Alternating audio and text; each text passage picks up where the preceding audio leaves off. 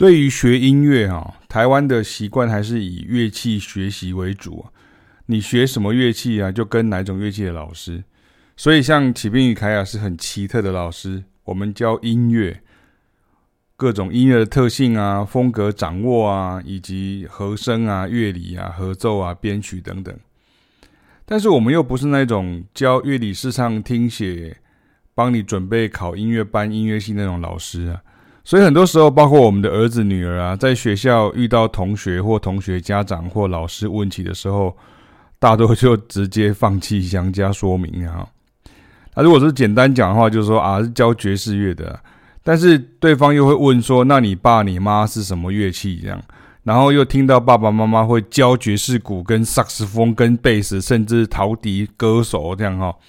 说也有说有在教编曲啊，但又不是像坊间一样，就是在又教电脑软体的，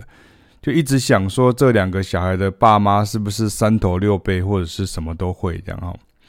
像以下这一段鼓手 Dennis Chambers 示范的哈，在台湾一般人认知就是去乐器行报名啊，找老师学打鼓啊，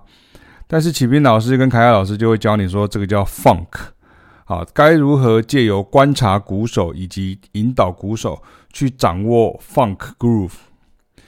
对比古典乐的概念，有点像是室内乐老师或是呃乐团指挥，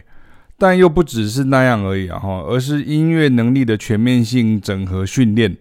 多于教授乐器技巧，也多于古典音乐。